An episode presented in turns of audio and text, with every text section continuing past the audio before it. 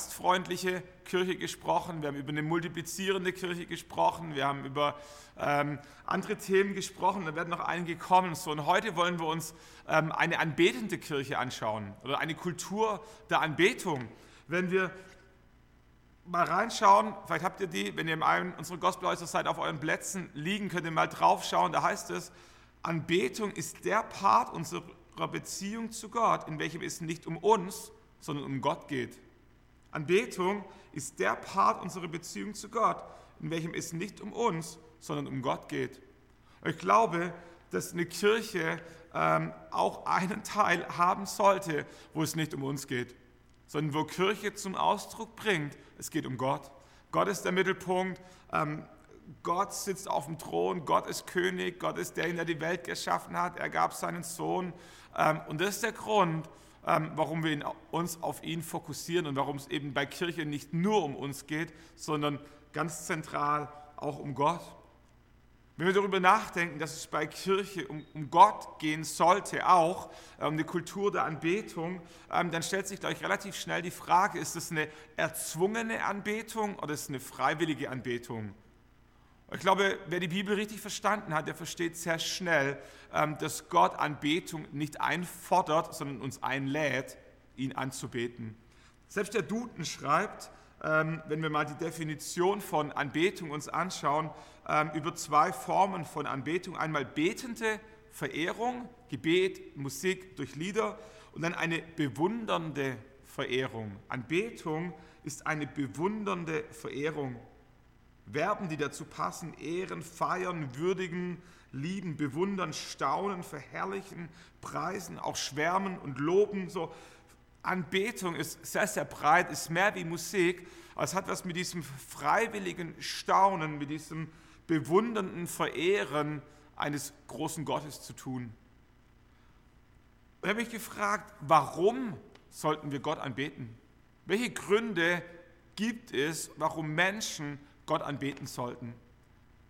Ich habe einen Bibeltext gefunden ähm, im Johannesevangelium Kapitel 12, Vers 18. Ähm, wir feiern diesen, dieses Ereignis an Palmsonntag, eine Woche vor Ostern, ähm, als Jesus auf diesem Esel nach Jerusalem hineinzog, einritt äh, und die Menschen ihre Kleider auszogen, wie so einen roten Teppich vor Jesus ausbreiteten äh, und mit den Palmwedeln ähm, ihm zuwedelten, ihn feierten, Hosianna riefen, was so ein Jubelruf ist äh, und, und eine Atmosphäre entstand, wo, wo Jesus im Zentrum war, die Menschen ihn bewundernd verehrten, ihn betend verehrten. Ähm, so, und habe mich gefragt, warum haben die Menschen das gemacht? Was können wir von diesen Menschen lernen? Warum haben die Gott angebetet? Und wenn wir reinschauen in diese Geschichte, dann lesen wir im Johannesevangelium Kapitel 12, Vers 18, da heißt es, das Volk nun, das bei ihm, bei Jesus gewesen war, als er Lazarus aus dem Grab gerufen und ihn von den Toten auferweckt hatte. Also wir kennen vielleicht diese Geschichte, Lazarus, ein Freund von Jesus, war tot richtig tot. Der war schon mumifiziert, ähm, einbalsamiert, der lag im Grab, der Stein war davor, als Jesus ähm, den Menschen befohlen, den Stein wieder wegzurollen, sagte Jesus, das können wir nicht tun, der stinkt schon. Und Jesus sagt, tut es trotzdem, äh, es trotzdem, möchte ein Wunder tun. Und er erweckt Lazarus von den Toten auf. Ähm, und heißt es, die Menschen haben das mitbekommen das Volk und das bei Jesus gewesen war, als er Lazarus aus dem Grab gerufen und ihn von den Toten auferweckt hatte, legte davon Zeugnis ab. Das heißt, die Menschen haben weiter erzählt, was Jesus getan hat. Die Menschen haben weiter erzählt, dass Jesus in der Lage war, Lazarus von den Toten aufzuerwecken. Und dann heißt es eben darum, aus diesem Grund, weil sie das gesehen hatten und weil Menschen das weiter erzählten, eben darum zog ihm das Volk entgegen, weil es gehört hatte, er habe dieses Zeichen getan. Was für ein grandioser Grund, Gott anzubeten. Wir beten unter anderem deswegen Gott an, weil Gott in der Lage ist, Wunder zu tun. In diesem Fall Tote zum Leben aufzuerwecken. Viele, viele Menschen waren dabei, heißt es dort, die haben es gesehen. Und die, die es gesehen haben, haben es weiter erzählt an die, die es nicht gesehen haben. Und die, die es nicht gesehen haben, haben denen geglaubt, weil sie ihnen vertraut haben, die es gesehen hatten und haben auch angefangen, es zu glauben. Und in dieser Gemengelage kommt eine Begeisterung, ein Enthusiasmus, eine Freude zustande, wo in dem Moment, wo Jesus gegen Jerusalem zieht und dort in die Stadt hineinkommt, Menschen anfangen, sich in Scharen zu sammeln, die Kleider auszuziehen, Jesus zu feiern, Palmwedeln abzureißen, Siegesrufe, Hosianna, Hosianna äh, und, und leidenschaftlich Gott anzubeten, Jesus anzubeten, nicht weil sie mussten, nicht weil sie... Ähm, weil es irgendwie auf dem Programm stand, es, es passierte einfach. Es passiert, ich glaube, das ist mit die, die ehrlichste Freude, die, die sich einfach Bahn bricht, weil wir es nicht mehr für uns behalten wollen. So wenn ein Kind ein Geburtstagsgeschenk bekommt und nicht, weil es muss, sondern aus, aus Freude, aus Überraschung, aus Bewunderung, aus Dankbarkeit, es einfach rausbricht, so diese ehrliche Form der Verehrung, der Anbetung, das ist das, was wir hier leben, lesen. Ja, ich glaube, das ist mit, mit der schönste Grund, Gott anzubeten, weil Gott ein Wunder in unserem Leben getan hat. Wir haben vor wenigen Monaten diese Predigtserie ähm, gehabt, Waymaker, Promise Keeper, Miracle Worker, Light in the Darkness. Und wir haben über Dinge gesprochen, wo Gott übernatürlich Menschen begegnet ist. Wir haben, wir haben gehört von Carrie, wo die Ärzte sagen, wir ähm, müssen von ausgehen, dass der Kinderwunsch unerfüllt bleibt. Und Gott gibt ihr eine Verheißung, ein Versprechen und sie hält dran fest, äh, bekommt die, ihre erste Tochter, wird nochmal schwanger, bekommt Zwillinge, die Schwangerschaft verläuft schwierig, so, aber Gott ist da mit drin und heute ist eine fünfköpfige Familie, die es liebt, Gott anzubeten, weil sie weiß warum, weil Gott ein Wunder in dem Leben getan hat. Wir haben gehört von Gudrun, wer möchte, kann auf YouTube die, die Stories nachhören. Wir haben gehört von Gudrun, die in ihrem Leben auf der Suche war nach Sinn, nach Halt, nach, nach einer Kraft in der Esoterik gelandet ist, Hoffnung bekam, weil es funktioniert hatte, aber immer mehr spürte, wie es ihr die Luft zum Atmen abschnürte, wie es sie ähm, wie ein Sog nach unten zog und eben nicht frei machte. Und auf einmal kommt Jesus in ihr Leben und sie spürt, das ist eine andere Kraft, das ist eine andere Freiheit, das ist ein anderer Frieden, das ist ein anderes Level. Ähm, und Gudrun liebt es, Gott anzubeten. Warum? Weil Gott ein Wunder in ihrem Leben getan hat. Wir haben von Florian gehört, der einen schweren Unfall hatte, über mehrere Wochen im Koma lag. Ähm, die Ärzte nicht wussten, wie die Geschichte am Ende ausgeht und er ist heute komplett gesund, wiederhergestellt, keine bleibenden Schäden. So. Und natürlich, Florian liebt es, Gott anzubeten. Warum? Weil Gott ein Wunder in seinem Leben getan hat. Ich glaube, mit der einfachste Grund, weswegen wir Gott anbeten könnten, ist, weil Gott ein Wunder in unserem Leben getan hat. Aber, und das ist auch die Wahrheit, nicht jeden Tag geschieht ein Wunder Gottes in unserem Leben. Und die Frage ist, was machen wir, wenn Gott kein Wunder schenkt? Beten wir Gott auch dann noch an, wenn gerade nicht Weihnachten, Ostern und Geburtstag auf einen Tag zusammenfällt? Ich habe darüber nachgedacht, natürlich ähm, im Bild gesprochen, natürlich ist es einfach als Kind Vater und Mutter zu ehren, Vater und Mutter zu lieben, wenn gerade Geburtstag ist und ähm, Kuchen auf dem Tisch steht, die Geschenke ausgepackt wurden, sagen, Mama, du bist die Beste.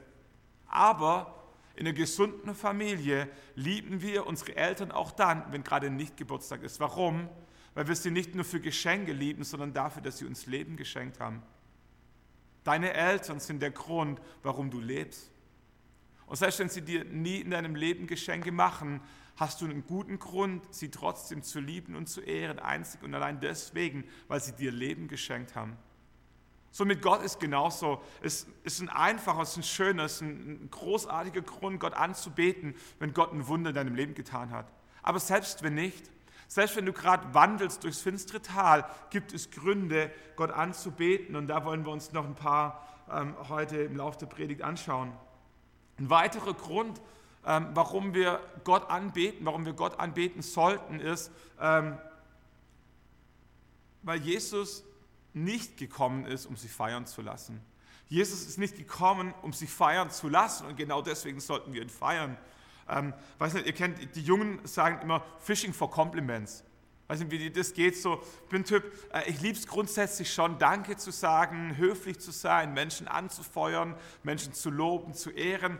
Aber wenn es so, so offensichtlich eingefordert wird, Fishing for Compliments, da, da, manchmal, da fällt es mir extrem schwer, weil ich merke, nee, das ist nicht natürlich, das ist nicht echt, das ist irgendwie aufgezwungen. Und ähm, wir, wir, kennen diese Bilder aus irgendwelchen Filmen oder Vorstellungen, ähm, wo, wo Menschen sich vor Statuen, vor Göttern niederwerfen müssen aus Angst vor Strafe. Und es ist auch Anbetung, aber es ist keine ehrliche, es ist keine aufrichtige Anbetung und es ist was, wo, wo, wo sich eigentlich alles in uns drin sträubt. Und wenn, wenn Gott Anbetung einfordern würde, wenn Gott gekommen ist in diese Welt, um von dir und von mir Anbetung einzufordern, wäre es extrem schwierig, diesen Gott anzubeten. Aber als Jesus in diese Welt kam, kam er eben genau nicht, um sich feiern zu lassen. Und weil er nicht kam, um sich feiern zu lassen, sollten wir ihn unbedingt feiern. Jesus ritt an diesem Tag mit einem Esel nach Jerusalem ein. Das ist so, Jesus ist eigentlich so der typische Anti-Held. So, wenn wir uns das so heute vorstellen, ähm, alle Stars kommen mit der Stretch-Limousine, Politiker kommen mit dem Regierungsflieger, ähm, Militärmachthaber ähm, kommen mit Militärparaden, Sport, Sportstars kommen mit Pokalen und Autokorso äh, und Jesus nimmt einen Esel Jesus nimmt einfach einen Esel. Und nicht, weil es damals keine Limousinen gab und keine Militärparaden und keine Regierungsflieger, sondern auch damals wusste man schon, wie man diese Einzüge zelebrieren konnte. Wer schon mal so diese Monumentalfilme von früher gesehen hat, Cäsar, Römisches Reich, Imperialismus, so, die wussten durchaus, wie man zelebrieren konnte oder wie man sich als König und Herrscher zelebrieren lassen konnte, wenn man wollte. Aber Jesus wollte nicht.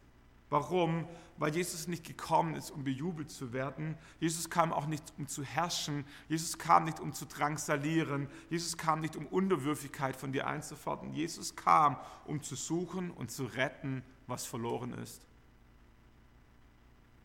Und deswegen sollten wir ihn feiern, weil Jesus gekommen ist, um dir was Gutes zu tun. Lukas Evangelium Kapitel 19, Vers 10. Der Menschensohn ist gekommen, um zu suchen und zu retten, was verloren ist. Was für ein Unterschied zu all den anderen Machthabern der damaligen Zeit. Jesus kam nicht, um sich bejubeln zu lassen, sondern um zu suchen und zu retten, was verloren ist. Die Menschen ähm, rollen so im übertragenen Sinn den roten Teppich aus, sie ziehen die Kleider aus, die Palmwedel, Hosianna, Hosianna-Rufe so, und alle erwarten so unbewusst, dass Jesus jetzt kommt äh, und sich auf den Thron setzt. Aber anstatt sich auf den Thron zu setzen, geht Jesus in den Tempel und reinigt den Tempel. Was, was für ein Bild, ähm, wenn wir ins Matthäus-Evangelium wechseln, wo, wo diese Geschichte vom Einzug nach Jerusalem auch beschrieben wird, ähm, lesen wir, was danach passierte, nachdem Jesus eingezogen war. Und dann heißt es, Vers 12, Kapitel 21, Matthäus-Evangelium, Jesus ging in den Tempel und trieb alle hinaus, die im Tempel verkauften und kauften und die Tische der Geldwechsler, die Stände der Taubenverkäufer stieß er um und er sagte zu ihnen, es steht geschrieben, mein Haus soll ein Haus des Gebets sein, ihr aber macht es zu einer Räuberhöhle. Das war so überhaupt gar nicht das, was die Frommen von Jesus erwartet hatten. Alle haben gedacht, jetzt setzt er sich auf den Thron, jetzt vertreibt er die Römer, jetzt äh, wird er der König und Jesus wird nicht zum König, sondern zur Putzfrau. Er geht in den Tempel und er räumt symbolisch den Weg zum Allerheiligsten frei. Wir müssen uns vorstellen, dieser Tempel war, war eine Riesenanlage, es gab verschiedene ähm, Areale, es gab im Zentrum den Tempel mit Vorhof, Heiligtum und Allerheiligstem. Und um diesen Tempel drumherum gab es verschiedene Vorhöfe, den Vorhof der Priester, den Vorhof der Israeliten, den Vorhof der Frauen. Und dann kam eine Abgrenzung, die sogenannte Sorek, ähm, wo dann der Vorhof der Heiden begann. Und es gab einen Ort, das war ganz klar bestimmt, wer wie nah ran durfte an das Allerheiligste. So, es gab Menschen, die durften nie in den Tempel es gab Menschen, die durften nie in die Nähe des Heiligsten oder des Heiligtums. So, und es wurde ein Prozedere aufgebaut, was Menschen machen mussten, wenn sie näher zum Tempel, zum Allerheiligsten wollten. In diesem Vorhof der Heiden waren all diese Händler aufgebaut, weil Menschen kamen nach Jerusalem, um Gott zu begegnen, um zu opfern, um Sünd, äh, um Sühnung für ihre Sünde zu erwirken.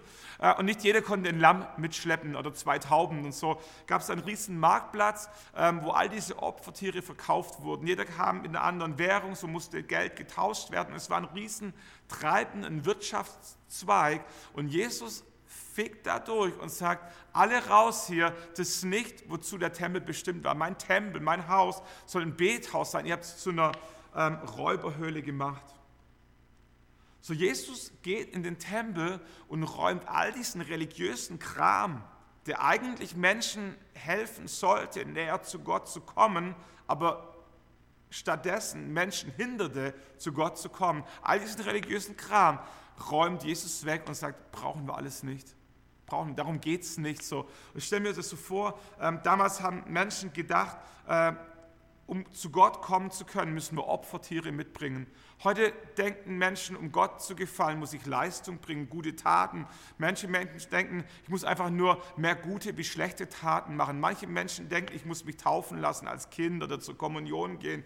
Andere Menschen denken, ich muss ähm, die Umwelt schützen, ich muss Kirchenmitglied sein, ich muss Geld spenden. Was immer Menschen denken, wie sie religiös Gott näher kommen könnten, all das stellt Jesus auf den Kopf und sagt, brauchen wir nicht. Und Jesus räumt den Weg frei. Damals ganz buchstäblich räumt Jesus den Weg frei in diesem historischen Tempel.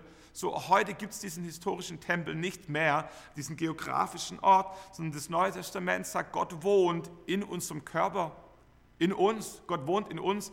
Dein Leib, dein Körper ist ein Tempel des Heiligen Geistes. So Jesus hat aufgehört, den historischen Tempel zu reinigen und will stattdessen dein inwendigen Tempel, dein Herz immer wieder reinigen. Jesus will dich reinigen von falschen Vorstellungen. Gott sei weit weg und unerreichbar. Ähm, Gott sei nur für Kranke und für alte Menschen. Kirche sei langweilig. Was immer da im Weg liegt an, an Unrat, was dich blockiert, Gott näher zu kommen. Ähm, Verdammnis, whatever. Jesus ist gekommen, um den Weg freizuräumen. Und aus diesem Grund sollten wir ihn feiern. Menschen, die dir den Weg frei räumen, solltest du feiern. Und schon ein, zwei Jahre her hatten wir eine, eine ganz, ganz liebe Haushaltshilfe, die Becky ähm, aus dem Gospelhaus in Nördlingen, die hat eine Ausbildung gemacht als Hauswirtschaftlerin. Ähm, und in diesem Kontext musste sie einmal in der Woche ein Praktikum machen in, in einem Haushalt, um, um, eben praktisch zu lernen. Und einmal die Woche, immer mittwochs, kam Becky zu uns nach Hause, ähm, vier Zimmerwohnung, ähm, fünf Zimmerwohnung, 110 Quadratmeter bei uns zu Hause, zwei Kinderzimmer. Und wir wussten, Becky kommt und macht die Wege wieder frei. besonders im Kinderzimmer. Ich weiß nicht, wie dein Kinderzimmer ausgesehen hat. Meins war eine Katastrophe als Teenager. Ich habe so, äh, um, um, um, Hausaufgaben machen zu können, ich habe den Schreibtisch aufs Bett geräumt, alles, was da rumlag, habe ich Hausaufgaben gemacht. Wenn ich schlafen gehen wollte, habe ich alles vom Bett wieder auf den Schreibtisch geregelt, äh, gepackt. Und so ähnlich sieht es bei unseren Jungs zu Hause auch auf, weil der, aus, weil der Raum klein ist, weil die viel Spielsachen haben, Lego, Playmobil, Bücher und so weiter. Aber wir wussten immer, am Mittwoch kommt Becky und räumt den Weg wieder frei. So gefühlt ab Montag haben wir aufgehört, selber ähm, aufzuräumen, weil wir wussten, Becky kommt. Becky kommt und räumt den Weg frei.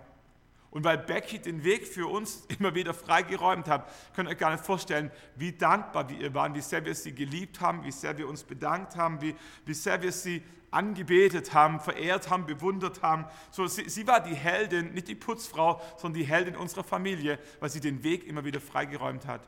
So, und das ist ein weiterer Grund, warum wir Gott anbeten sollten, weil er den Weg immer wieder freiräumt von dir zum Vater. Was immer da dazwischen gekommen ist, an Schuld, an Verdammnis, an uncoolen Gedanken, an Missverständnisse, Jesus ist gekommen, um den Weg zum Vater im Himmel wieder neu freizuräumen.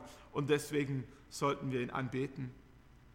So, was macht Jesus, nachdem er die ganzen Händler äh, und Geldwechsler rausgeschmissen hat? Lesen wir in Vers 14, Matthäus Evangelium 21, Vers 14. Und es kamen nun Blinde und Lahme im Tempel zu ihm und er heilte sie. Das Interessante an der Szene ist, dass Blinde und Lahme eigentlich im Tempel gar nichts zu suchen hatten. Lahme und Blinde, behinderte und kranke Menschen waren gefühlt Menschen zweiten Rangs, waren unrein, waren Menschen, die, die, die irgendeine Schuld auf ihrem Leben geladen hatten in der Vorstellung der Menschen der damaligen Zeit. Und es waren Menschen, die man nicht in der Nähe des Tempels haben wollte, schon gar nicht ähm, im Heiligtum oder gar im Allerheiligsten. Ähm, als, als Jesus mit seinen Jüngern mal unterwegs war und sie treffen einen Blindgeborenen, fragen sogar die Jünger von Jesus, sagen, Jesus, was ist da schiefgegangen? Ist er schuld oder sind die Eltern schuld? Aber irgendjemand in ihrer damaligen Vorstellung musste schuld sein, wenn jemand blind war. Und Jesus sagt, keiner von beiden ist schuld, sondern diese Krankheit ist, damit Gott verherrlicht werden kann. Wir wissen von anderen Geschichten, dass in der Bibel, dass Aussätzige immer wieder rufen mussten, Aussatz, Aussatz, Aussatz, um Menschen zu warnen. So, wer, wer, wer krank war, aussätzlich war, gelähmt, blind, der war nicht nur körperlich eingeschränkt, der war auch gesellschaftlich limitiert und geistlich ausgestoßen. Und diese Menschen, die eigentlich stigmatisiert waren und keinen Platz im Tempel hatten, kommen auf einmal zu Jesus und Jesus treibt sie nicht aus dem Tempel rein, sondern er nimmt sie in seine Arme und er fängt an, einen nach dem anderen zu heilen. Jesus bringt in den Tempel, was andere vom Tempel entfernt hätten. Versteht ihr diese, dieses Paradox in dieser Geschichte? Was die Frommen in den Tempel reingebracht hatten an religiösen Riten und so weiter, schmeißt Jesus alles raus, um Platz zu machen für die, die vorher keiner wollte. Und dafür sollten wir Jesus feiern. Jesus schafft Platz bei Gott für die, die keiner in der Nähe von Gott sehen wollte. Jesus schafft Raum. Und diesen Gott, diesen Jesus sollten wir feiern. Unabhängig davon, ob wir gerade ein Wunder erlebt haben, eine Gebetserhörung, ähm, ob es dir happy, clappy geht, alles easy in deinem Leben läuft. Das ist die einfachste Form, das ist das einfachste Setting, auf das, einzigste, das einfachste Fundament, auf dem du Gott anbeten kannst. Aber es sollte nicht das einzigste sein. Lass uns Gott anbeten weil er gekommen ist, nicht um sich feiern zu lassen. Lass uns Gott anbeten, weil er gekommen ist, um zu suchen und zu retten, was verloren ist. Lass uns Gott anbeten, weil er Hindernisse aus dem Weg räumt und den Weg frei macht zu Gott. Lass uns Gott feiern, weil er durch Jesus Platz geschaffen hat für Menschen, die eigentlich unwürdig wären, Gott zu begegnen. Lass uns diesen Gott leidenschaftlich, enthusiastisch feiern enthusiastisch feiern, lass uns da nochmal ganz kurz stehen bleiben. Enthusiasmus bringen die meisten Menschen in Deutschland nicht unbedingt mit Kirche in Verbindung. Enthusiasmus ist was, das wir im Fußballstadion erleben. Leidenschaft, Begeisterung, überschäumende Freude. Wir bringen das ähm, mit in Zusammenhang, wenn Leute von ihrem Hobby anfangen zu schwärmen. Enthusiastische Angler, enthusiastische Fitnessfreaks, enthusiastische Autobastler. So. Wir, wir kennen Enthusiasmus als Deutsche in ganz, ganz vielen Settings, aber nicht aus der Kirche. Kirche ist gesetzt, Kirche ist ruhig, Kirche ist kontemplativ, Kirche ist ähm, würdevoll ähm, und gar nicht negativ belegt, aber wir kennen Kirche in Deutschland in vielen Orten als einen ruhigen, andächtigen Raum, wie ein Museum. So das ist interessant, Menschen, die draußen auf dem Weg zur Kirche noch Witze machen, fröhlich sind, High Five, Spaß machen, über das Leben ähm, sich unterhalten, kommen in die Kirche rein und auf einmal wird es ganz ruhig. So, aber, und das ist meine These, ich glaube, Kirche sollte nicht der ruhigste Ort im Land sein, sondern der enthusiastischste Ort im ganzen Land sein. Der enthusiastischste Ort in deiner Stadt sein. So, wir wollen Gospelhaus, wir wollen eine Kirche sein. Die Kirche, von der wir träumen, ist eine anbetende Kirche, eine Kultur der Anbetung, wo Menschen enthusiastisch Gott feiern. Dieses Wort Enthusiasmus kommt aus dem Griechischen und der eigentliche ähm, Ursprung, die Wortbedeutung ähm, kommt von entheos, von in Gott sein. Enthusiasmus bedeutet der von Gott erfüllte. Denk mal, denk mal drüber nach. Also, das hat ja einen Grund, warum Enthusiasmus seinen Ursprung darin hatte, dass Menschen sagten, der ist von Gott erfüllt, der ist so begeistert, der ist so leidenschaftlich, der ist so on fire. Warum? Weil er von Gott erfüllt war. Daher kommt das Wort. Menschen haben Christen gesehen, Menschen haben Jünger Jesu gesehen, die so leidenschaftlich, so begeistert, so, uh, so, so feurig waren, dass sie gesagt haben, ey, der, der ist von Gott erfüllt, Entheos. Und aus dieser Szene wird dann irgendwann dieses griechische Wort Enthusiasmus. Wenn wir jetzt ein paar Jahrhunderte vorspulen, merken wir, dass uns dieser Begriff als Kirche gestohlen wurde. Dieser Begriff Enthusiasmus hat seinen Ursprung in der Kirche. Dort, wo Menschen Gott erleben und von Gott erfüllt worden, dort wurde dieser Begriff Enthusiasmus geboren.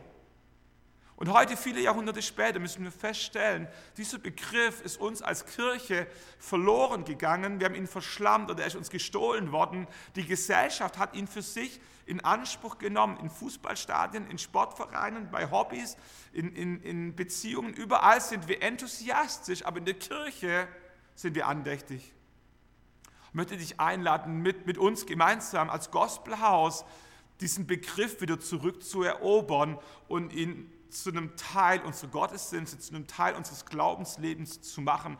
Lass, lass uns Menschen sein, wenn andere Menschen uns sehen, diese, wo sie, andere Menschen sein, diese Leute vom Gospel die sind so enthusiastisch und wir sagen, genau, und es gibt sogar einen Grund dazu. Weißt du, warum wir enthusiastisch sind? Weil wir von Gott erfüllt sind. Wir sind entheos, enthusiastisch mit einem guten Grund. Wir haben so viele Gründe, Gott zu feiern, weil er Wunder tut, ähm, weil, weil er gekommen ist, um zu suchen und zu retten, was verloren ist, weil er die Hindernisse aus unserem Weg räumt, weil er Platz schafft im Tempel, äh, in der Gegenwart Gottes für uns, die wir nicht würdig sind. Und wenn jemand einen Grund hat, enthusiastisch zu sein, dann sollten es die Menschen sein, die Gott kennen und die von Gott erfüllt sind. Ich kenne im Deutschen diesen Begriff begeistert sein. Begeistert heißt nichts anderes als voll Geistes sein. An Pfingsten lesen wir, dass der Heilige Geist fiel auf die Jünger und sie fingen an, in anderen Sprachen zu singen, zu beten, zu tanzen, zu jubeln. Und die ganze Stadt lief zusammen, weil sie spürten, da passiert was. Und was passierte dort? Menschen wurden erfüllt mit dem Heiligen Geist. Menschen wurden begeistert. So, wenn jemand in diesem Land, wenn jemand in Aalen, in Nördlingen, in Deutschland begeistert und enthusiastisch sein sollte, dann sollten das du und ich sein. Menschen, die voll geistet sind, die in Gott, von Gott erfüllt sind. Und dazu lade ich dich ein, lass uns nochmal aufstehen, wenn du zu Hause bist, ähm, steig in uns ein. Wir singen noch einen, Sing, einen Song und wir wollen einfach Gott feiern, leidenschaftlich, enthusiastisch, begeistert mit allem, was wir sind. Let's do it, let's rock and roll. Ähm, wir haben allen Grund dazu.